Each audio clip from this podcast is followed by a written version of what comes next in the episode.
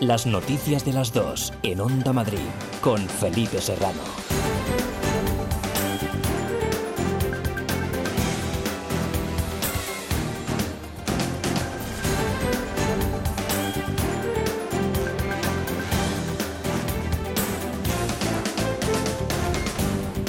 Buenas tardes, un saludo. ¿Qué tal? Una estrategia nacional para aplicar en caso de que aumenten los rebrotes. Esta es la petición, la de un plan específico para la comunidad que ha vuelto a lanzar hoy la presidenta Isabel Díaz Ayuso con el fin de evitar la extensión de la pandemia que de momento no hace necesario el uso obligatorio completo de mascarillas en Madrid. Bueno, estamos en conversaciones con la delegación del Gobierno, tenemos que verlo en estas semanas.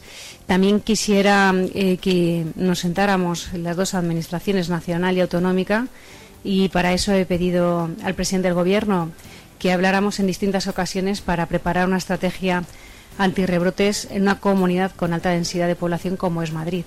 Al uso obligatorio de mascarillas se suma también hoy el gobierno andaluz que ha aprobado la obligatoriedad del uso en todos los espacios abiertos y cerrados, incluidas en las playas y piscinas, con excepciones muy limitadas como son las unidades familiares o la, a la hora de comer o bañarse. En toda España, entre tanto, el coronavirus continúa circulando en los 120 brotes activos que afectan a más de 2.000 personas asintomáticas en su mayoría y con una media de edad por debajo de los 50 años. Un día más preocupa especialmente la situación en el rebrote de Lleida, cuyos vecinos esperan instrucciones tras la confusión generada después de que el gobierno catalán aprobara un decreto ley para hacer valer sus competencias tras el veto judicial al confinamiento decretado por una magistrada y que Quintorra se ha negado a acatar.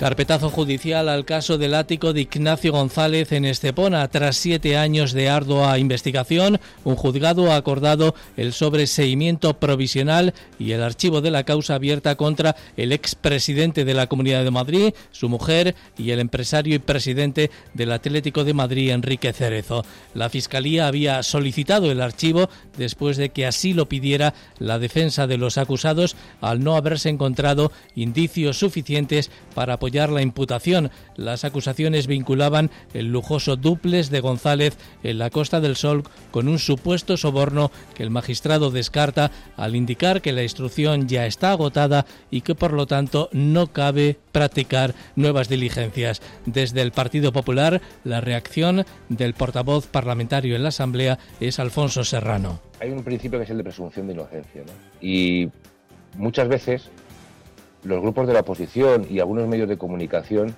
han hecho verdaderos especiales y verdadera acción política con denuncias o con instrucciones. Y en un Estado de Derecho, en una democracia como la nuestra, cuando hay que pedir responsabilidades, sobre todo, es cuando hay sentencias. Entonces, evidentemente, ojalá que se escriba tanto de, de decisiones absolutorias de esta como se ha escrito de las, de las denuncias. Es martes 14 de julio, hay más noticias titulares con Elia Fernández. Llamada a la responsabilidad. El alcalde de Madrid, José Luis Martínez Almeida, pide a los aficionados del Real Madrid que no acudan a Cibeles si el equipo se proclama campeón de liga el próximo jueves y eviten las aglomeraciones. El ayuntamiento y la delegación del gobierno preparan un dispositivo de seguridad. Golpe a las bandas latinas en la región. La Policía Nacional ha desarticulado la cúpula de los Dominican Don't Play en Torrejón de Ardoz y ha detenido además a tres integrantes de la banda de los Trinitarios presuntamente relacionados con una reyerta ocurrida en un parque de Carabanchel. El BBVA empeora sus previsiones para España. La entidad augura una caída del PIB del 11,5% este año, tres puntos y medio más, y un rebote del 7% en 2021. Según su servicio de estudios, las medidas del gobierno han amortiguado una caída de tres puntos y medio en la economía nacional. Y en deportes, novena victoria del Real Madrid tras el confinamiento. Un pleno que le permite estar a un solo triunfo de levantar su liga número 34. Si los de Zidane ganan al Villarreal el jueves en el Di Stéfano, serán campeones de liga.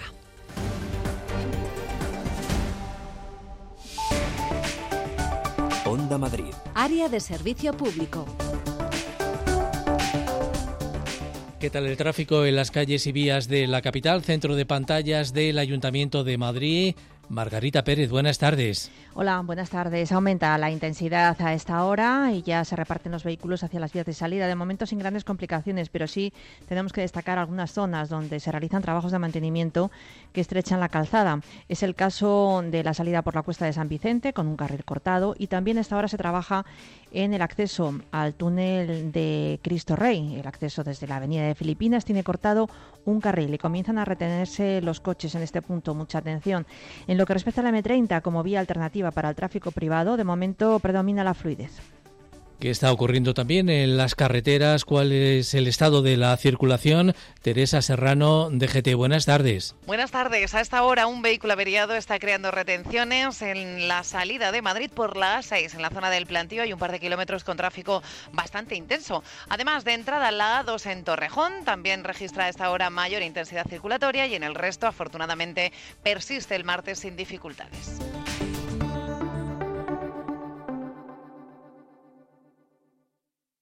El tiempo.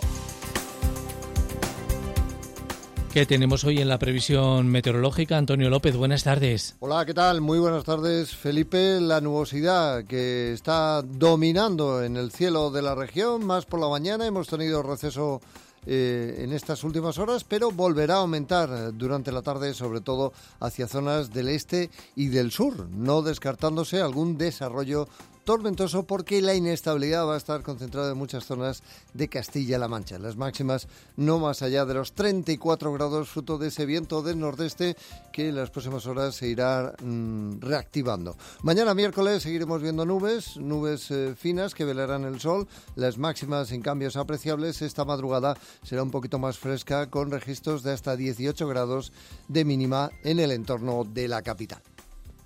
Son las 2 de la tarde y casi 7 minutos. Soy de Cercedilla y aquí sabemos de naturaleza. Por eso este verano te invito a pedalear por el Valle del Lozoya, a conocer el Parque Nacional Sierra de Guadarrama y el Alledo de Montejo, a recorrer la senda del Genaro en el Atazar, a navegar en el Pantano de San Juan, a hacer del surf en el río Alberche en Aldea del Fresno y a pasear por nuestras dehesas de Cercedilla, claro. Estas vacaciones, la naturaleza de Madrid nos está esperando. Vamos a disfrutarla, porque juntos somos un mejor Madrid. Comunidad de Madrid. Somos como tú. Por eso nos despertamos contigo. Aquí en Madrid despierta. Esto es Onda Madrid. Buenos días familia. Te ponemos al día con la mejor información. En Onda Madrid, en Buenos Días Madrid, estamos contando noticias. Titulares de la prensa digital ahora mismo. Lo realmente importante, oyentes del enfoque, es que avanzamos y Te acompañamos con las mejores historias. Bueno, pues para ayudar a todas estas personas ha nacido un proyecto que se llama Compartiendo la Soledad. Es, es escritor, es dibujante, es eh, una persona muy especial. Vivimos contigo la emoción del deporte. Empezamos la campaña, lo damos todo. Es el momento de agradecer. De vuelta a los entrenamientos, muy contento de poder volver a jugar a tenis. Hay que pensar positivo porque tenemos la suerte de volver a trabajar, a estar, a, a estar aquí en campo. En Onda Madrid somos como tú. Ahora más que nunca tienen un propósito. Marta, Pedro, Lucía. Seres extraordinarios que con pequeños gestos, como cerrar el grifo mientras enjabonan, cuidan el agua. Únete a ellos. Descubre tus superpoderes en canal de Isabel es. El poder está en tu mano. Cuidando el agua, cuidamos de todos. Canal de Isabel II. Seaside Collection. En Gran Canaria y Lanzarote, hoteles a solo unos pasos de la playa. Disfrute del servicio y la atención más esmerada que pueda soñar. Unas instalaciones de primer nivel, junto a una cuidada gastronomía, convertirán su estancia en una experiencia inolvidable. Conózcanos Seaside Collection. ¿Por qué conformarse con menos? Onda Madrid. Las noticias de las dos. La presidenta madrileña ha vuelto a reclamar hoy al gobierno de Pedro Sánchez una estrategia de ámbito nacional para evitar nuevos brotes de coronavirus en la comunidad sin necesidad de llegar a decretar el estado de alarma. La idea, según Isabel Díaz Ayuso, es poder coordinar actuaciones preventivas de manera conjunta con el Ejecutivo Central. El gobierno regional de momento no considera necesario el uso obligatorio de mascarilla en todas las circunstancias. Begoña Alarcón. Dice la presidenta madrileña que se pueden concretar concretar estrategias nacionales contra rebrotes sin que exista un estado de alarma. Díaz Ayuso lleva días reclamando sentarse con el Gobierno central para coordinarse y dibujar un plan concreto para Madrid, porque en su opinión es imprescindible una hoja de ruta común para todas las comunidades autónomas. Yo creo que sin necesidad de que haya un estado de alarma sí que se pueden eh, concatenar estrategias a nivel nacional contra, contra rebrotes. De hecho, las leyes anteriores de salud pública lo permiten, pero en caso de ser necesario puede haber otras nuevas que, combinen la libertad de movimiento también con una estrategia nacional contra la epidemia. Y para eso he pedido al presidente del Gobierno que habláramos en distintas ocasiones para preparar una estrategia antirrebrotes en una comunidad con alta densidad de población como es Madrid. De momento, asegura Díaz Ayuso, Madrid no está en el escenario de establecer confinamientos selectivos porque solo se han registrado pequeños rebrotes que se han controlado con efectividad. Como tampoco cree necesario establecer la obligatoriedad del uso de mascarillas en todos los espacios, también en la calle, pero se haría si fuera necesario. Por el momento vamos a seguir con este trabajo y estas recomendaciones que de hecho tienen buenos frutos como se está viendo. Puede haber rebrotes, pero son aislados, son pequeños y lo que está claro es que si hacia adelante y en el futuro vemos que es necesario hacerlo obligatorio al 100%, pues así sería, ¿no? Pero en este momento no es necesario que sea al 100%, sino que sean aquellos espacios donde las personas no van a poder guardar la seguridad la Comunidad de Madrid eh, seguirá promoviendo el uso de mascarillas. De hecho, mañana mismo comenzará un nuevo reparto gratuito para mayores de 65 años. 17 hospitales de la comunidad ponen en marcha un estudio conjunto para evaluar el impacto del estado nutricional en pacientes COVID que han sido ingresados en las unidades de cuidados intensivos. Neusterdá. Durante un año se realizará el seguimiento del estado nutricional de 207 pacientes infectados por COVID y que han estado ingresados en la UCI de estos 17 centros hospitalarios. El objetivo es realizar una guía de actuación nutricional porque el coronavirus afecta al sistema inmune. Estos pacientes en los primeros 10 días de hospitalización llegan a perder unos 10 kilos y después, durante la recuperación, muchos tienen problemas para caminar y tragar alimentos. Según la doctora Emilia Cáncer, necesitan rehabilitación, pero también una dieta que es un tratamiento más y no un cuidado adicional. Pierde peso. Sabemos que los pacientes que ingresan unidades de intensivos en los primeros 10 días de hospitalización pues pueden perder hasta 10 kilos y, tienen por lo tanto un, gran impacto. Muchos de ellos no son capaces de tragar inicialmente, tienen que necesitar por ejemplo un tratamiento eh, a través de una sonda nasogástrica. Lo que vamos a intentar es ver cómo se produce esa recuperación los pacientes con una mayor carga de desnutrición han tenido un peor pronóstico de la enfermedad. Por eso, con este estudio se pretende elaborar y modernizar el protocolo nutricional. Las noticias de las dos en Onda Madrid. Con Felipe Serrano. Archivado el caso del ático del expresidente madrileño Ignacio González, un juzgado de Estepona cierra la investigación después de siete años indagando. Concluye que no hay pruebas de que el contrato de la vivienda fuera irregular y escondiera en realidad una concesión del presidente del Atlético de Madrid a González a cambio de adjudicaciones públicas. Lupe Ortiz, buenas tardes. Buenas tardes. Ardua investigación, dice el juez, y al final de la misma, nada, ningún indicio que apunte a la comisión de delitos de cohecho y blanqueo de capitales. El caso arrancó en el año 2012 tras una denuncia del Sindicato Unificado de Policía por entender que el expresidente de la Comunidad de Madrid y su mujer Lourdes Cabero recibieron el ático de lujo en Estepona, que disfrutaron primero en alquiler y después adquirieron a una sociedad Coast Investors, pero tras lo que se escondía un regalo que les hacía a ambos el presidente del Atlético de Madrid, Enrique Cerezo, también investigado a cambio de adjudicaciones públicas. Según el auto judicial, no se puede sostener que el dinero utilizado por la citada sociedad fuera en realidad de Cerezo y sobre el blanqueo no se ha hallado prueba de que ese dinero tuviera un origen ilícito. La investigación desarrollada a lo largo de siete años acumula informes policiales, de Hacienda, de comisiones rogatorias internacionales y la declaración de numerosos testigos, entre ellos el comisario Villarejo. González siempre ha defendido su inocencia. Lo hacía así al acudir al juzgado en el año 2016. Ha quedado muy claro que toda mi actuación en este asunto ha sido legal y clara. El archivo dictado es provisional. Se puede recurrir en un plazo de entre tres y cinco días. En la Asamblea de Madrid crece la polémica tras la petición de los grupos del centro derecha de reclamar la presencia de miembros del Gobierno en la Comisión de Investigación sobre las residencias de mayores. José Frutos, buenas tardes.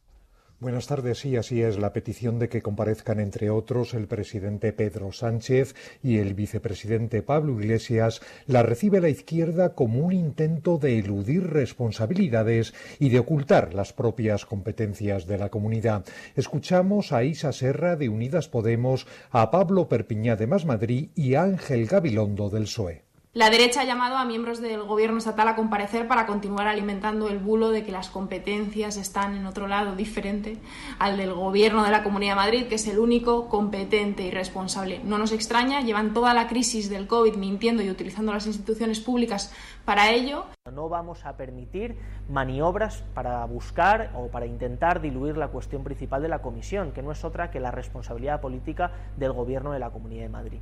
Hay una lectura de lo inadecuada, una lectura que politiza las propuestas en el hecho de convocar a personas que no han tenido que ver directamente con lo sucedido en Madrid. El PP lo discute. El mando único otorgaba responsabilidades en Madrid al gobierno central. Lo que ve mal Alfonso Serrano es que se llame a familiares de fallecidos en residencias. Me parece incluso todavía eh, bastante eh, rechazable que haya grupos parlamentarios que incluso pretendan que vengan aquí familiares de fallecidos. Sinceramente, es decir, jugar con ese dolor en una comisión parlamentaria me parece eh, deplorable, ¿no? Ciudadanos, como adelantábamos ayer, solicita a Pablo Iglesias para que explique sus funciones y si llegaron los recursos prometidos a Madrid, pero también pide el testimonio de patronales, sindicatos y asociaciones. César Zafra. Que nos permitan entender cómo funciona el modelo de residencias y qué hay que cambiar. Es un esfuerzo que tenemos que conseguir entre todos para que jamás volvamos a ver lo que ha ocurrido en las residencias de la Comunidad de Madrid. Un nuevo modelo es necesario, Vox solicita también a Pablo Iglesias, Rocío Monasterio. Tendremos que investigar eh, bueno, toda la cadena de, responsabilidad, porque a nosotros nos gusta escuchar eh, a todo el mundo, menos a los que desde el principio ya se autoinculpan, como el señor Reyero, que claramente aceptó y eh, reconoció que había mm, ejecutado un protocolo que él llamaba ilegal. Por eso pedimos su dimisión. Las comparecencias, no obstante, no empezarán a realizarse hasta septiembre y están pendientes todavía de la aprobación por la mesa de la Asamblea. La portavoz de, voz de Vox en la Asamblea, por lo demás, ha instado a la presidenta regional a mantener encuentros a fin de alcanzar un acuerdo sobre los presupuestos. Rocío Monasterio, no obstante, ha advertido de que no será su única condición la reducción del número de consejerías a las que Díaz Ayuso se mostró abierta en el Pleno de la semana pasada. También ha pedido que Ciudadanos no obstaculice el posible acuerdo. El tercer punto es que el día que yo llegue a un acuerdo con la señora Díaz Ayuso y lo haya cerrado, como cerré el acuerdo de bajada de impuestos con el señor Laschetti o como cerré el acuerdo de la mesa de residencias eh, con el señor Serrano, se respete ese acuerdo y cuando el Partido Popular sea extorsionado por ciudadanos eh, con no votar a favor del Partido Popular, no se nos excluya a nosotros si se incumpla el acuerdo al que se ha llegado con nosotros. Las noticias de las dos en Onda Madrid con Felipe Serrano.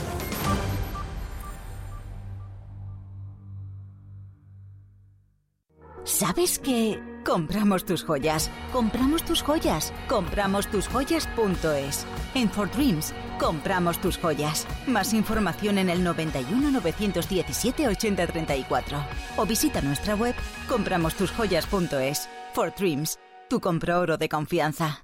¿Tienes que cambiar tu bañera por plato de ducha? ¿Reformar tu baño o cocina? En Reforfast Reforma Ideal hacemos realidad tus sueños. Ahora 20% de descuento. Confíe en profesionales. 91 919 3754 o reforfast.com.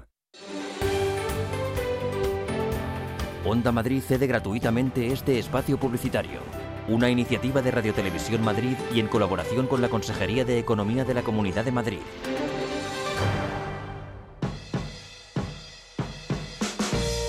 Ven a la calle del Carmen 26 para disfrutar de las mejores patatas fritas artesanas de Madrid, Chip Star. Ahora tu cono pequeño de patatas más la bebida por solo 60 céntimos de euro más. Entra en nuestra web chipstarspana.com.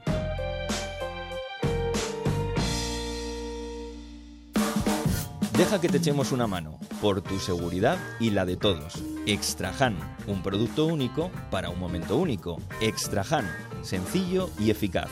Te ayuda a tirar, pulsar, agarrar y a transportar. Evitarás entrar en contacto con bacterias, gérmenes y microorganismos. Disponible en www.extra-medioham.com y en estaciones de servicio. Onda Madrid. Las noticias de las dos. Desde el próximo curso escolar, el uso del teléfono móvil no estará permitido en los centros educativos de la Comunidad de Madrid para luchar contra el ciberacoso. Así lo ha recordado el consejero de Educación durante la presentación del informe anual sobre convivencia en las aulas, donde se constata que la comunidad ha reducido un 60% los casos denunciados con su plan para erradicarlos. Paloma Nolasco.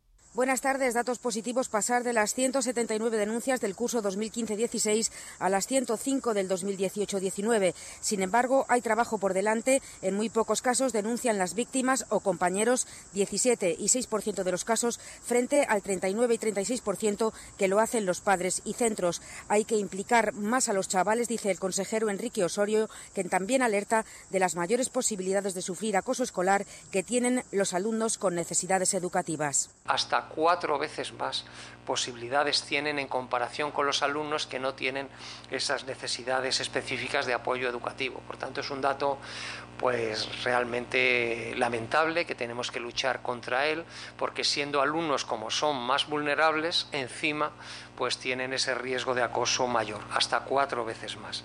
Por primera vez en este informe se ha encuestado a los alumnos para detectar sus actitudes ante el género y el resultado pone de manifiesto la necesidad de seguir trabajando con las directrices del Plan Nacional contra la Violencia en este ámbito. El consejero ha puesto un ejemplo, lo que respondieron los chavales al ser preguntados si los chicos saben mandar mejor que las chicas un 23,2% de los chicos estaba bastante de acuerdo, muy de acuerdo. Por supuesto que el resto no estaba de acuerdo. Pero hombre, que haya un 23,2% que piense eso, pues eh, nos dice que tenemos que seguir trabajando para reducir. En el caso de las chicas, solo ha sido el 5,4% las que estaban de acuerdo o muy de acuerdo. Y más datos, el 86% de las agresiones fueron en espacios físicos frente al 13% virtuales y casi el 58% grupales. Llamamiento del alcalde de la capital a la responsabilidad de los aficionados del Real Madrid si el próximo jueves el equipo blanco consigue proclamarse campeón de la Liga. Mar García. No quiere el alcalde aglomeraciones o correr riesgos, por eso pide Martínez Almeida responsabilidad a los madridistas y una celebración desde los balcones. Hemos estado asomados a los balcones aplaudiendo a nuestros sanitarios durante toda la pandemia. Bien, pues ahora asomemos las banderas del Madrid a los balcones, asomemos los aplausos a los balcones, que se puede celebrar el título de Liga sin necesidad de acudir esta vez a la fuente de Cibeles y sin necesidad de que haya aglomeraciones. Habrá perímetro de seguridad marcado alrededor de la fuente, extendiéndose con distancia hacia Neptuno o Alcalá, pero el ayuntamiento es partidario de que el equipo de jugadores no pase en su liga en autobús ni acabar en la Cibeles. Soy consciente de que los jugadores posiblemente estén deseando acudir. Lógicamente ha sido una temporada muy complicada, muy larga, han hecho un esfuerzo tremendo además en esta época y es lógico que quieran la recompensa moral de poder acudir a la Fuente de Cibeles. Pero como ayuntamiento nosotros somos partidarios de que el equipo en esta ocasión no acuda a la fuente. Sí habrá reconocimiento institucional marcado por el protocolo de seguridad, aunque la preocupación está en el exterior y la recomendación, insiste con ironía, el alcalde de Madrid. Al fin y al cabo también el Madrid gana mucho y están muy acostumbrados a ir a. No pasa nada porque en esta ocasión no vayan. También por seguridad se ha tomado otra decisión y hay presupuesto y plazos para la demolición del puente de Joaquín Costa. La duración debería ser entre tres o cuatro meses con un coste aproximado, por lo que me han dicho, de 8 millones de euros. Se va a abordar mediante un procedimiento de emergencia para tratar de desmontarlo lo antes posible. El alcalde que descarta un centro de salud en el edificio de Prado 30. Parece razonable que no pueda convivir un uso cultural con un uso sanitario en un mismo edificio, pero que en principio no será un centro de salud. Edificio que estuvo ocupado por la ingobernable y donde ya se anunció que no va a estar el Museo Hispano-Judío. En lo que trabaja ya también el Ayuntamiento de Madrid es en el primero de los seis carriles bici provisionales que se van a poner en marcha en la capital. Esta misma semana va a entrar en funcionamiento el que está situado en la avenida de Burgos, donde hoy ha estado Jesús Clemente. Allí las máquinas han trabajado toda la mañana para cumplir con la promesa consistorial de tener listo uno de los seis carriles bici que comentaba, sí que dotarán a los ciclistas de 12 kilómetros más de vía. Unos aplauden la movilidad sostenible y la seguridad que acarrea la medida a mí me parece bien, todo lo que sea para la bici y para los peatones, Desde luego que aquí es súper necesario, la gente está continuamente haciendo deporte, caminando y tal, y la bici, vamos, es fundamental. Y otros lamentan perder espacio para las cuatro ruedas y demás vehículos a motor. La gente que sale de las grandes empresas eleva muchísimo el tráfico, demasiado. Pero bueno, si lo hacen será por algo, mientras los coches no nos, no nos quiten trozos de coches, pues bueno, pues sí, claro, por aquí pueden montar en bici por otros sitios relajadamente y no es tan, tan necesario. En cualquier caso, recordamos, hablamos de seis carriles que van a estar operativos antes del 15 de agosto, pero solo de manera provisional. El carácter definitivo llegará con el diseño de 21 nuevos kilómetros de carril bici que van a recibir la calle Alcalá, la Plaza de España y el Paseo de la Castellana. Las movilizaciones en Airbus han arrancado este martes en las ocho fábricas del gigante aeronáutico en España, entre ellas Getafe. Los sindicatos reclaman a Moncloa que lidere una negociación que desemboque en un plan industrial que garantice el empleo en la compañía Cristina Espina. Los trabajadores de la empresa de Getafe estaban convocados hoy a concentrarse a las puertas de Airbus para visibilizar su rechazo ante los elevados recortes que plantea el gigante aeronáutico. Cabe recordar que casi 900 de los despidos tendrán lugar en España y de estos 445 serán precisamente en este centro de trabajo de Getafe. Escuchamos al presidente del Comité Interempresas, Francisco San José. La verdad es que la respuesta ha sido contundente, masiva y vamos, ha sido unánime por parte de los trabajadores y trabajadoras. Preocupación y por eso demandamos que en este caso las administraciones nos ayuden en esta batalla que creemos y de verdad somos positivos que vamos a, ganar. Este plan de reestructuración se suma además al ya presentado en febrero antes de la crisis sanitaria. Creemos que son especialmente injustos los números porque se cierran con España de una forma desproporcionada con respecto a los demás países. De momento van a seguir con ese calendario de movilizaciones que arranca hoy pero que tendrá su convocatoria de huelga y manifestación para el 23 de julio. Saben que el primer ámbito de negociaciones está en el Comité Europeo cuyo periodo terminará a lo largo del mes de septiembre e irá con pasado de reuniones a nivel nacional. Hasta entonces eh, tendrán para gestionar esta situación de crisis, pero de no llegar a un acuerdo ya advierten que la huelga de julio solo será el principio. Onda Madrid. Las noticias de las dos.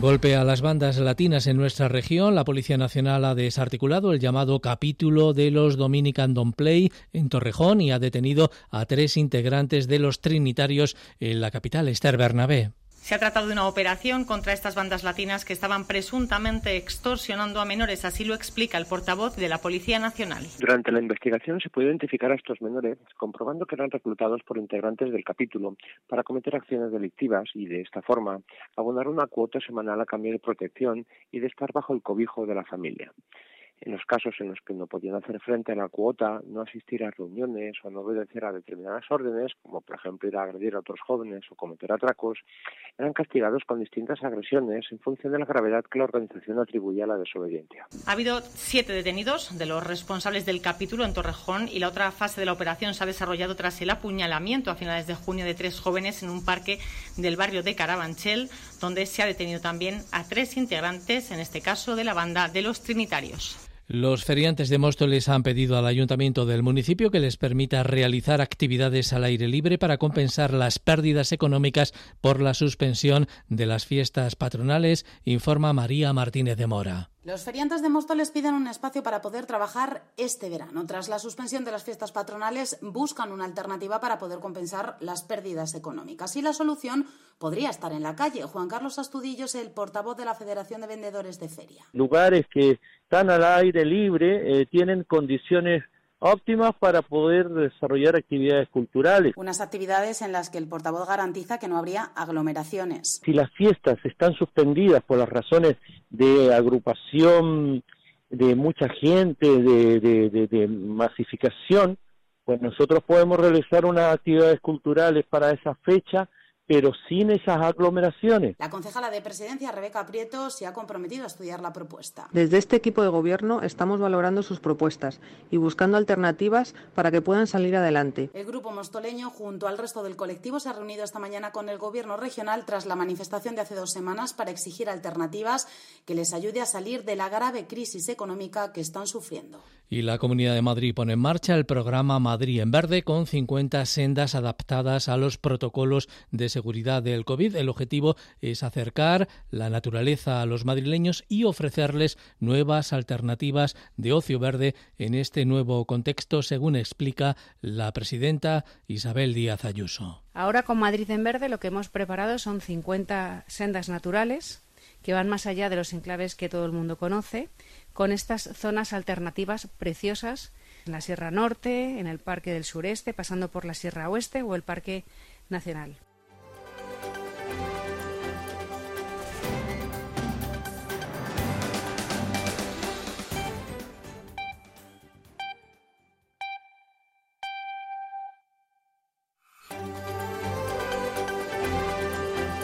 Las noticias de las dos en Onda Madrid con Felipe Serrano.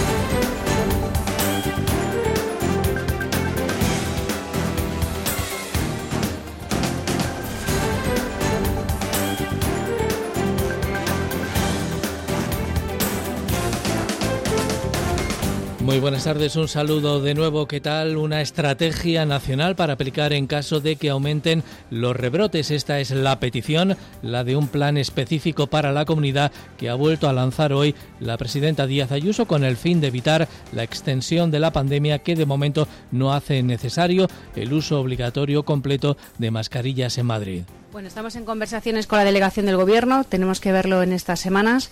También quisiera eh, que nos sentáramos las dos administraciones, nacional y autonómica, y para eso he pedido al presidente del Gobierno que habláramos en distintas ocasiones para preparar una estrategia antirrebrotes en una comunidad con alta densidad de población como es Madrid.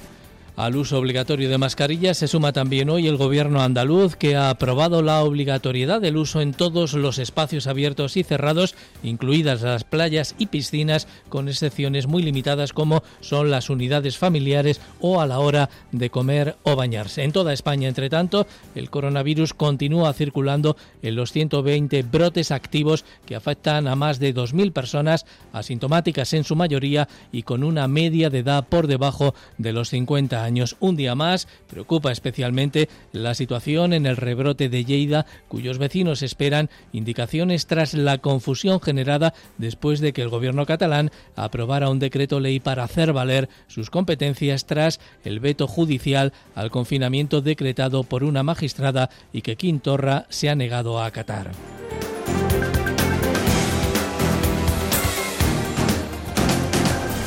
Carpetazo judicial al caso del ático de Ignacio González en Estepona. Tras siete años de ardua investigación, un juzgado ha acordado el sobreseimiento provisional y el archivo de la causa abierta contra el expresidente de la Comunidad de Madrid, su mujer y el empresario y presidente del Atlético de Madrid, Enrique Cerezo. La Fiscalía había solicitado el archivo después de que así lo pidiera la defensa de los acusados al no haberse encontrado indicios suficientes para apoyar la imputación. Las acusaciones vinculaban el lujoso duples de González en la Costa del Sol con un supuesto soborno que el magistrado descarta al indicar que la instrucción ya está agotada y que por lo tanto no cabe practicar más diligencias. Desde el Partido Popular, la reacción del portavoz parlamentario en la Asamblea es Alfonso Serrano. Hay un principio que es el de presunción de inocencia y muchas veces los grupos de la oposición y algunos medios de comunicación han hecho verdaderos especiales y verdadera acción política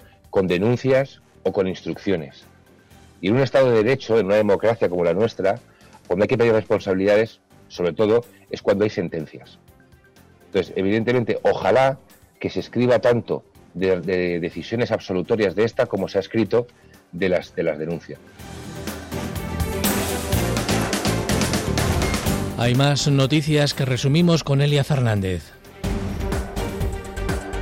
Se necesitan donaciones de sangre en Madrid. Las reservas siguen bajando. En 20 días han salido más de 2.700 bolsas de sangre del Centro Regional de Transfusiones, que apela a la colaboración ciudadana a través de los testimonios de pacientes para quienes esas donaciones son vitales. Bajan las denuncias por acoso escolar en la región. Han disminuido un 60% según un estudio de la Consejería de Educación. El mayor índice de casos se da en cuarto y quinto de primaria. Desde el próximo curso se prohibirá el uso de teléfonos móviles en los centros centros educativos para evitar el ciberacoso. Presunto espionaje al presidente del Parlamento de Cataluña. Una investigación del país y de Guardian ha destapado un ataque al teléfono móvil de Roger Torrent a través de un programa espía que solo se vende a gobiernos y cuerpos de seguridad.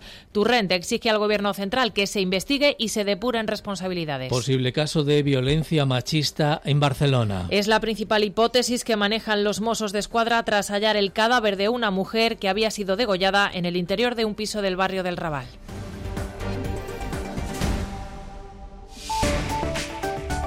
Onda Madrid. Área de servicio público. Volvemos a la Dirección General de Tráfico, de nuevo con Teresa Serrano. Teresa, buenas tardes. Buenas tardes. Hasta ahora persiste el tráfico intenso de salida de Madrid por la A6 en el entorno del plantío y Onda por un vehículo averiado que estaba causando retenciones en esa salida, aunque ahora, ahora mismo va mejorando la circulación. También tráfico intenso, pero de entrada en la A2, en Torrejón de Ardoz y en la ronda de circunvalación M40 en el entorno de Coslada en sentido A3 y en la zona de Villaverde en ambos sentidos. Así que paciencia en todos esos tramos.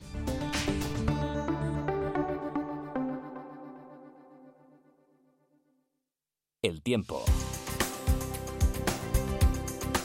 Recordamos la previsión meteorológica. Antonio López, buenas tardes. Hola, ¿qué tal? Muy buenas tardes, Felipe. La nubosidad que está dominando en el cielo de la región, más por la mañana hemos tenido receso eh, en estas últimas horas, pero volverá a aumentar durante la tarde, sobre todo hacia zonas del este y del sur, no descartándose algún desarrollo tormentoso porque la inestabilidad va a estar concentrada en muchas zonas de Castilla-La Mancha. Las máximas no más allá de los 34 grados, fruto de ese viento del nordeste que en las próximas horas se irá mm, reactivando. Mañana miércoles seguiremos viendo nubes, nubes eh, finas que velarán el sol. Las máximas sin cambios apreciables. Esta madrugada será un poquito más fresca con registros de hasta 18 grados de mínima en el entorno de la capital.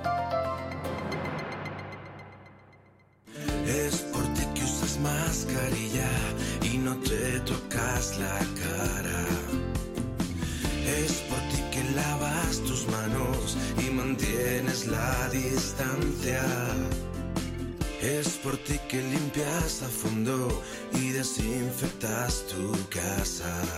Infórmate de todas las medidas de prevención en la web comunidad.madrid barra coronavirus. Por mí, por todos, por ti. Comunidad de Madrid. Nuestras vidas, como las películas, tienen su propia banda sonora. Un conjunto de canciones que nos han acompañado desde nuestra infancia y que dicen mucho de quiénes somos. Todos tenemos esas canciones que son parte de nuestro recorrido vital. De lunes a viernes, a las 9 de la noche, con Isabel García Regadera, toda clase de invitados reviven las bandas sonoras de sus vidas. En Onda Madrid, 101.3 y 106 FM. Ahora más que nunca tienen un propósito. Marta, Pedro, Lucía. Seres extraordinarios que con pequeños gestos, como cerrar el grifo mientras enjabonan, cuidan el agua. Únete a ellos. Descubre tus superpoderes en canal de Isabel El poder está en tu mano. Cuidando el agua, cuidamos de todos. Canal de Isabel II. Este verano, quedarse en casita va a ser uno de los destinos favoritos. Mantén fuera los calores con Carpimart. Carpimart fabrica e instala todo tipo de ventanas y cerramientos especialistas en ventanas de madera, fabricantes directos a medida, con el máximo aislamiento térmico y acústico. ¿Calor? ¿Qué va? En Carpimart tomamos medidas. Estamos en la calle Ofelia Nieto 52 y en carpimart.es. Gran Canaria tiene todo lo que necesitas para tu descanso, con rincones que con toda seguridad ni te imaginas. Y solo Bicordial Hotels and Resorts te ofrece la mejor y más variada oferta alojativa para disfrutar de la isla, de su clima, de sus playas, de su laureada gastronomía. Conócenos en bicordial.com. Vacaciones diferentes. Hotel Suite Villa María, un resort con sabor canario. Visita nuestro oasis de tranquilidad 5 estrellas en Costa de G, Tenerife. Ven a descubrir el paraíso en nuestras amplias villas con jardín, jacuzzi y piscina privada. Hotel Suite Villa María. Escucha el silencio. Detén el tiempo. Onda Madrid. Las noticias de las dos. El gobierno catalán dejó aprobado anoche un decreto ley que en caso de pandemia permite a la autoridad sanitaria imponer restricciones a la actividad o al desplazamiento de personas, una decisión cuyo fin último es poder habilitar el confinamiento de Lleida para eludir así el veto de la juez que había impedido confinar esa zona al considerarla una medida desproporcionada. Julio César Cobos. Sí, el gobierno catalán ya ha confirmado cómo será ese confinamiento en Lleida y en los siete municipios del Segría. Se podrá ir a trabajar, hacer deporte y pasear, pero se restringe los movimientos a las primeras fases de la pandemia. Escuchamos a Mirisel Budó, portavoz del gobierno catalán. No es un confinamiento estrictamente domiciliario, pero sí que estamos pidiendo a la gente, a la ciudadanía de estos municipios, ah, pues, que sean corresponsables con esta decisión y que no salgan si no es estrictamente necesario. En Lleida hay 1.600 contagios y se sigue pidiendo, tanto desde el Ayuntamiento de Barcelona como desde la Generalitat, que se aumente el número de rastreadores para controlar la epidemia. Esta mañana el comercio y la restauración en Lleida seguían con su vida normal y la mayoría de los locales han abierto sus puertas, aunque se esperaba a lo que dijera el gobierno catalán este mediodía. Desde el Gobierno de la Nación, en palabras de la portavoz María Jesús Montero, las comunidades autónomas están actuando en el ámbito de sus competencias para frenar los diferentes brotes del nuevo coronavirus que están produciendo, que se está produciendo en los últimos días. Antes del Consejo de Ministros, Carmen Calvo ya señalaba esta mañana en Radio Nacional que tenía que haberse recurrido el auto. Yo creo que ese auto mm, habría que, recurrirlo y en ese sentido habría una línea de trabajo bastante mm, buena también, puesto que eh, yo creo que mm, la Generalitat tiene competencia para determinar decisiones que afectan a movilidad que no requieren el rango mayor de la alarma en los términos del artículo 116 y de la ley del 81. Desde Ciudadanos se ha criticado duramente al presidente Quintorra en esta crisis del coronavirus en Cataluña. Ha señalado el diputado Edmundo Val que es vergonzoso que se culpe a Madrid de estos rebrotes. Diga el señor Torra que la culpa es de Madrid. Es ridículo, es absolutamente increíble, pero sobre todo produce una gran vergüenza ver cómo el presidente de la Generalitat no piensa en la vida, ni en los empleos, ni en el futuro al final siempre sus obsesiones separatistas, sus odios, son las que guían sus acciones y sus declaraciones. Volviendo a los rastreadores, 2.000 se necesitan en Cataluña, según los médicos. Mm, seguimos repasando la crónica nacional para contarles ahora la última hora que estábamos esperando. La Generalitat concede la semi-libertad a los presos del proceso. El Tribunal Supremo tendrá la última palabra sobre el tercer grado de los presos que a partir de ahora podrán ir a prisión solo a dormir y pasarán Lupe Ortiz el fin de semana en casa. Sí, era la propuesta que hacían hace unos días las juntas de tratamiento de las prisiones donde se encuentran encarcelados los líderes independentistas condenados por el desafío separatista catalán por el 1O, que se les concediera ese tercer grado penitenciario tras el análisis realizado en cada uno de los casos. Es el paso previo a lograr la libertad condicional y, en esencia, un régimen, como dices, de semilibertad que implicaría salidas diarias de la cárcel, donde solo tendrían que regresar a dormir y los fines de semana también fuera. La Consejería de Justicia de la Generalitat ha ratificado esa decisión que no es, sin embargo, definitiva. La Fiscalía, cuando conoció esa postura de las juntas de tratamiento de las cárceles, ya anunció que recurriría esa propuesta y, por tanto, la decisión recaerá en el Tribunal Sentenciador, que en este caso es el Tribunal Supremo, que tiene pendiente también pronunciar sobre la aplicación que ya se les ha realizado del artículo 100.2 del régimen penitenciario. Por lo tanto, están muy cerca de conseguir ese tercer grado que podría quedar en suspenso previo recurso de la Fiscalía que lo paralizaría hasta que el Supremo lo ratificara. Gracias, Lupe. Dos de la tarde, 43 minutos. El teléfono móvil del presidente del Parlamento catalán, Roger Turren, fue espiado por un programa que solo pueden comprar gobiernos y fuerzas y cuerpos de seguridad para combatir el crimen y el terrorismo. Así se desprende de una investigación del diario El País y del británico The Guardian. El ataque se produjo en 2019 a través del programa Pegasus, con el que se puede ver todo lo que hay en el terminal y acceder a la cámara y también al micrófono. Torren ha señalado al Estado español, pide investigar los hechos y depurar responsabilidades. Neus Cerdá. El presidente del Parlamento denuncia que en España se practica el espionaje contra adversarios políticos. Torrent, en una declaración institucional, ha anunciado acciones legales y ha exigido al Gobierno que dé su opinión y depure responsabilidades. Por eso pregunto al Gobierno español. ¿Qué opina respecto al hecho de que un presidente de un Parlamento democrático haya sido espiado por motivos políticos? Si tenía conocimiento de estos hechos, el Gobierno español habría sido cómplice de un delito. Si no tenía constancia, sería un síntoma muy preocupante, negligencia política y desconocimiento de presuntas prácticas ilegales. Dice Torren que llegarán hasta el final porque este caso debe servir para poner punto y final a la guerra sucia contra el independentismo. Esquerra y Junts han solicitado ya además la comparecencia en el Congreso y en el Senado del ministro del Interior de Fernando Grande Marlasca. Pedro Sánchez sigue con su gira europea para preparar el Consejo Europeo de los días 17 y 18 que abordará la naturaleza de los fondos para ayudar a los países a mitigar el impacto del coronavirus. El presidente del gobierno español se reúne esta tarde con la canciller alemana Angela Merkel, informa Flor Carazo. Pedro Sánchez se reúne esta tarde con Angela Merkel favorable a la propuesta del presidente del gobierno sobre el Fondo de Recuperación Europeo. Al igual que Sánchez, la canciller alemana aspira a que en el Consejo de esta semana resultados si se apruebe ese fondo. El jefe del Ejecutivo se reunirá mañana con el primer ministro sueco para intentar, intentar vencer sus reticencias y por la tarde lo hará con el presidente francés Emmanuel Macron. La portavoz del Gobierno, María Jesús Montero, ha defendido esta ronda de contactos para lograr, ha dicho, un acuerdo justo. El presidente del Gobierno están viendo ustedes que sigue desplegando durante estos días una intensa agenda internacional para forjar los consensos necesarios que permitan avanzar en este debate y encontrar los equilibrios justos que hagan que avancemos en esta propuesta para que se ponga en marcha en la mayor brevedad posible.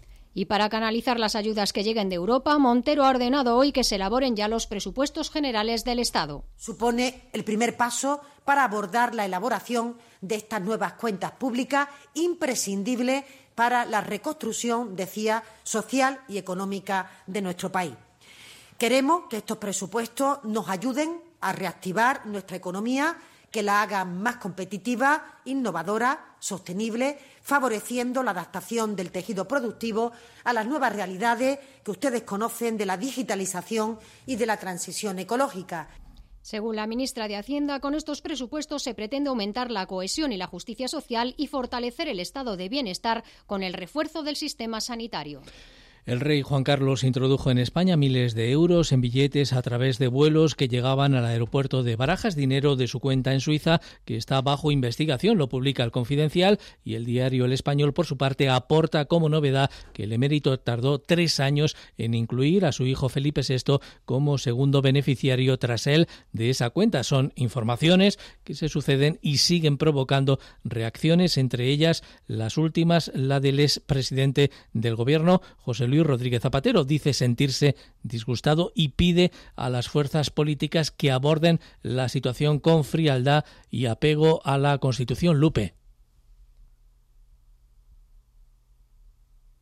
Fajos de billetes que le llevaba a Zarzuela su abogado Dante Canónica, que volaba regularmente entre Ginebra y Madrid para hacerle las entregas retiradas de la cuenta suiza del emérito con los 65 millones de euros que están bajo sospecha. Una cuenta de la que Juan Carlos de Borbón era primer beneficiario y único. Incluyó en segundo lugar a su hijo, al rey Felipe VI, pero tardó en hacerlo tres años. La investigación helvética y la española siguen su curso sobre un tema de enorme calado, porque implica al ex jefe del Estado, el que fuera presidente del gobierno español, José Luis Rodríguez Zapatero, ha pedido serenidad. Lo que haya podido ocurrir, que la justicia indaga, si merece reproche lo tendrá, y sobre todo de la sociedad, pero hay que diferenciar, asegura, eso con el papel que hoy cumple como rey Felipe VI.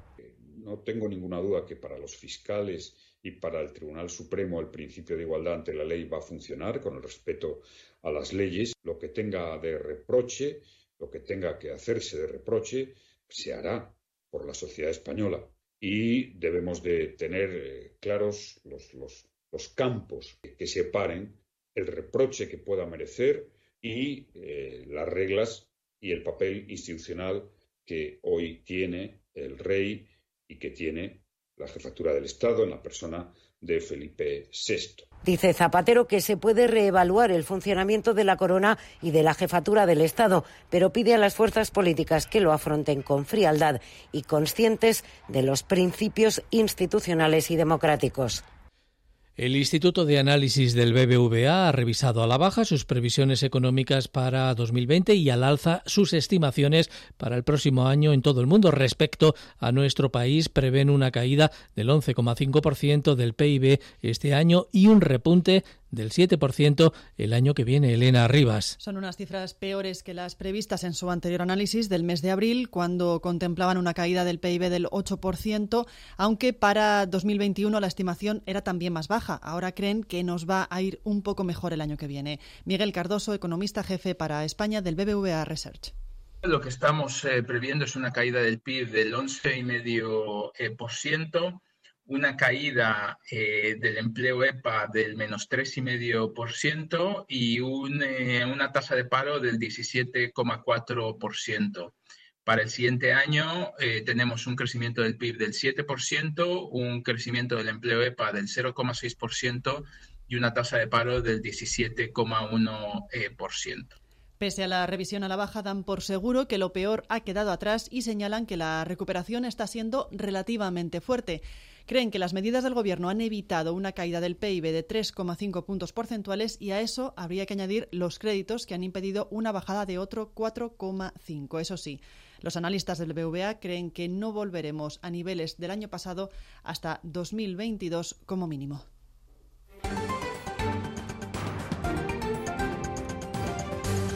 Y hay alguna noticia más que repasamos ahora con Pilar Rivera. Explosión en una gasolinera en Cartagena con dos heridos graves. Los dos operarios de la empresa que hacían labores de mantenimiento y adaptaban los depósitos a la nueva normativa mientras utilizaban una radial, que es lo que ha provocado una chispa, según informan fuentes municipales. El personal de la gasolinera ha tenido que ser trasladado también al Hospital Santa Lucía de Cartagena por una crisis de ansiedad. Los bomberos continúan trabajando en los depósitos para que no haya acumulación de gases y evitar así otra explosión. Dos detenidos en Barcelona en una operación contra el terrorismo yihadista. Según ha informado la policía catalana, se trata de dos hombres de 41 y 43 años de nacionalidad argelina que presuntamente eran responsables de la identificación y el control de los objetivos seleccionados. Según los Mossos de Escuadra, formaban parte de una célula que pretendía atentar con explosivos en la ciudad condal y ya habían seleccionado algunos objetivos. Los arrestos se enmarcan en la segunda fase de una operación ordenada el pasado mes de enero por el juez de la Audiencia Nacional, García Castellón. Detenido en una operación contra el narco, el armador del Ruamar, el pesquero que naufragó con seis tripulantes. Y se ha producido, según han informado fuentes policiales, en el marco de una operación contra las redes de tráfico de hachís del estrecho de Gibraltar a través de pesqueros. Se enmarca dentro de una causa declarada secreta por el juzgado número 6 de la Audiencia Nacional y tras varios registros simultáneos en viviendas, en naves y en fincas en diferentes lugares de Algeciras y Campo de Gibraltar. Y el defensor del pueblo insiste en una ley orgánica de derechos de los mayores y más inspecciones en residencias. Porque asegura Fernández Maruán que lo que ha hecho la pandemia del coronavirus es ponerle la lupa al problema. Por ello reivindica una norma que delimite las circunstancias extraordinarias vinculadas a la salud y al deterioro físico y mental de los mayores. Afirmaciones del defensor del pueblo en su intervención en la plataforma Canal Senior. Aquí hay un problema fundamental. Hay dos, dos hechos que se producen. Una parra de problemas de organización. Lisa y llanamente.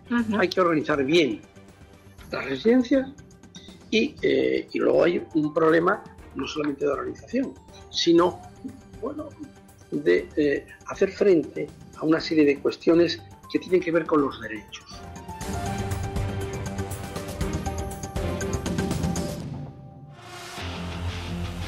Onda Madrid. Deportes.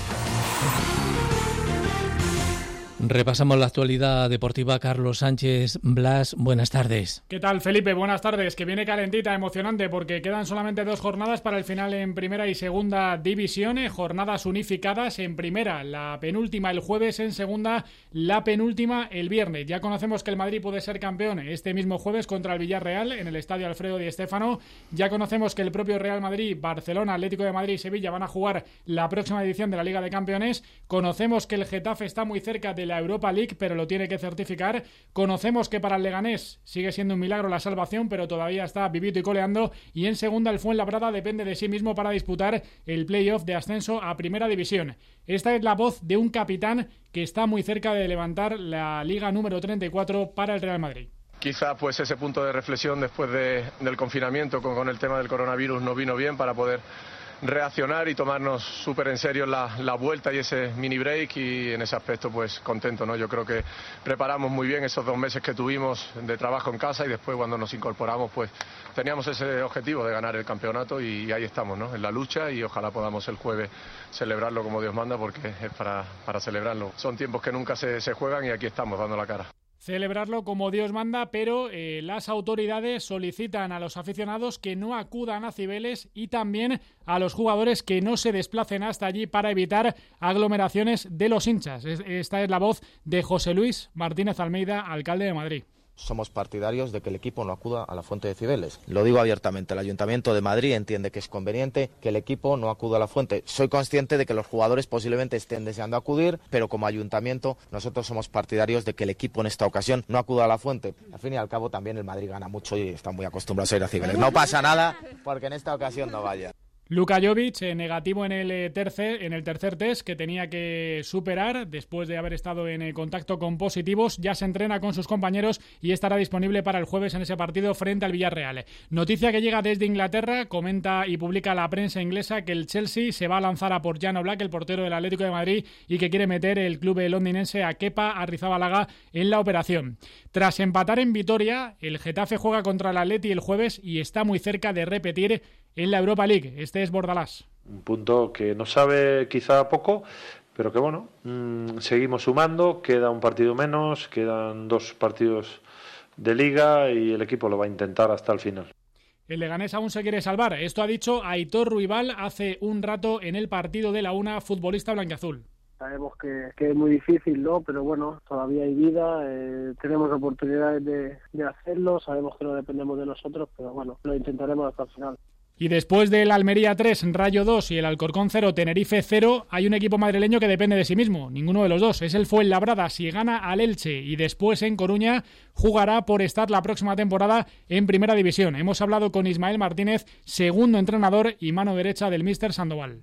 Nosotros tratamos de ser un equipo incómodo, de ser un equipo muy solidario. Llevamos por bandera el, que nosotros no perdemos, nos tienen que ganar y utilizar nuestras armas lo mejor que podemos, sacar rendimiento a los futbolistas. La predisposición está siendo increíble, o sea, es una plantilla muy generosa en el esfuerzo. Cerramos con una noticia de baloncesto. John Robertson, fichaje para Movistar Estudiantes, base americano, 31 años, procede del Galatasaray de Turquía.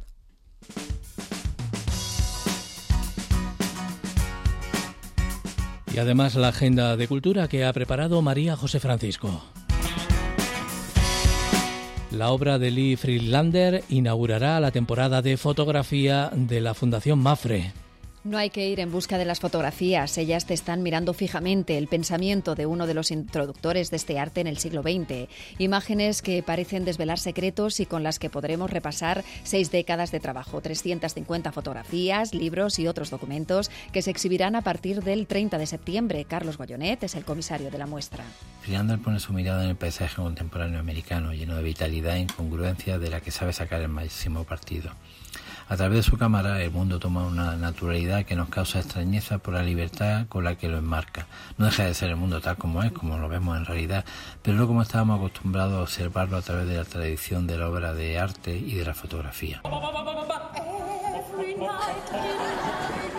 Ópera Locos acerca este género musical al gran público. Originalidad y humor en esta producción de Illana que cuenta con los cantantes líricos de mayor prestigio, dando vida a sentimientos y pasiones ocultas. Se fusiona con otros estilos musicales y convierte el escenario en un campo de batalla de situaciones disparatadas e impredecibles. Premio Max al mejor espectáculo musical desde hoy hasta el 2 de agosto en la Sala Roja de los Teatros del Canal. Además, verano de cine en la Fundación SGAE. Un ciclo dedicado a la comedia actual que comienza hoy hasta final de mes. Proyecta los últimos estrenos y también las películas que dejaron de distribuirse con el estado de alarma. La Odisea de los Giles de Sebastián Bornstein, El Plan para toda la muerte, Vivir dos veces de María Ripoll o Te quiero imbécil de Laura Mañá. Tengo 35 años. Vivo con mis padres. Hijo, a ver si te centras, coño. Para las mujeres soy una sombra. Y yo no vamos a follar, ¿eh? Yo no sé lo que quiero, pero sé lo que no quiero.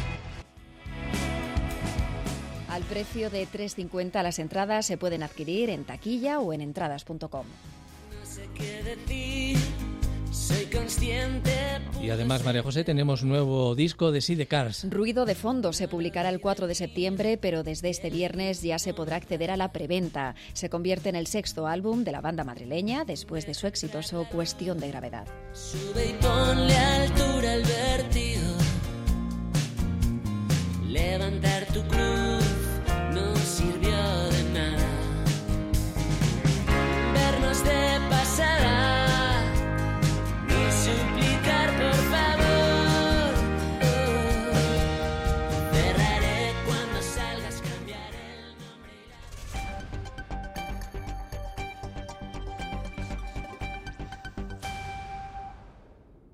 Son las 3 de la tarde.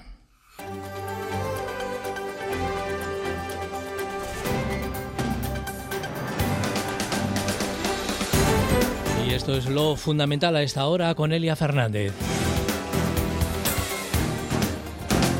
Madrid pide una estrategia nacional ante los rebrotes de coronavirus. La presidenta Isabel Díaz Ayuso aboga por coordinar con el Ejecutivo Central un plan para nuestra región. Y para eso he pedido al presidente del Gobierno que habláramos en distintas ocasiones para preparar una estrategia antirrebrotes en una comunidad con alta densidad de población como es Madrid.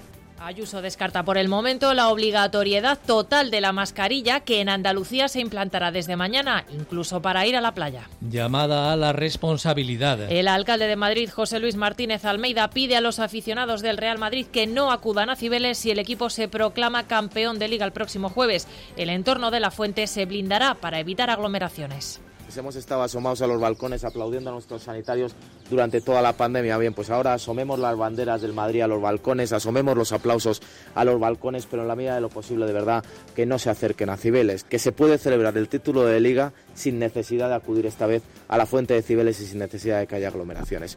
La justicia archiva el caso del ático de Ignacio González. El juzgado número 5 de Estepona considera que no han quedado acreditados los delitos de los que se le acusaba junto a su esposa y el empresario Enrique Cerezo. La Fiscalía de Málaga ya acordó en diciembre el sobreseimiento del caso. Protestas de los trabajadores de Airbus. Hoy comienzan un calendario de movilizaciones contra los más de 1.600 despidos que pretende acometer la empresa en España, la mayoría en la planta de Getafe. La gente está bastante disgustada, hay mucha incertidumbre, mucho miedo. Estamos bastante preocupados porque, eh, hombre, pensamos que es una cantidad elevada, muy elevada de trabajadores. El objetivo claro y contundente es mantener los puestos de trabajo en Airbus y garantizar el futuro del sector aeroespacial en nuestro país. Las donaciones de sangre en Madrid no remontan. Por ello, el Centro de Transfusiones apela a la colaboración ciudadana y lo hace a través de los testimonios de personas para las que esas donaciones son vitales. Muchos niños necesitan una donación. Nosotros estuvimos hace un año aquí con nuestro hijo Pablo, que tuvo leucemia. Gracias a nuestras donaciones, hoy podemos venir como familia a donar. Os animamos a que vengáis. Continúa la confusión en Lérida. El gobierno catalán ha aprobado un decreto que impone restricciones en la comarca del Segría, pero no el confinamiento domiciliario, según ha explicado la portavoz Meritxell Budó. No es un confinamiento estrictamente domiciliario, pero sí que estamos pidiendo a la gente, a la ciudadanía de estos municipios, uh, pues que sean corresponsables con esta decisión y que no salgan si no es estrictamente necesario. El ministro de Sanidad, Salvador Illa, cree que el Ejecutivo de Quim Torra actúa en el ámbito de sus competencias. No parece que el decreto, por lo que hemos conocido, sea un decreto que invada competencias. En cualquier caso, yo lo que le quiero decir, digo, sin perjuicio del análisis que tendrá que hacer. Aquí lo importante es actuar para cortar el brote. Y todo lo que nos desvíe de esto no desenfoca. La Generalitat autoriza el tercer grado para los presos del proceso. Los nueve líderes independentistas solo tendrán que ir a la cárcel para dormir entre semana y podrán pasar los fines de semana en sus casas.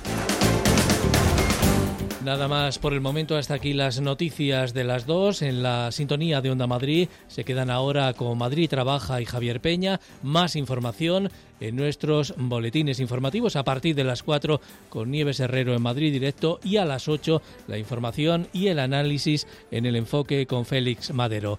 Les esperamos mañana. Un saludo y muy buenas tardes.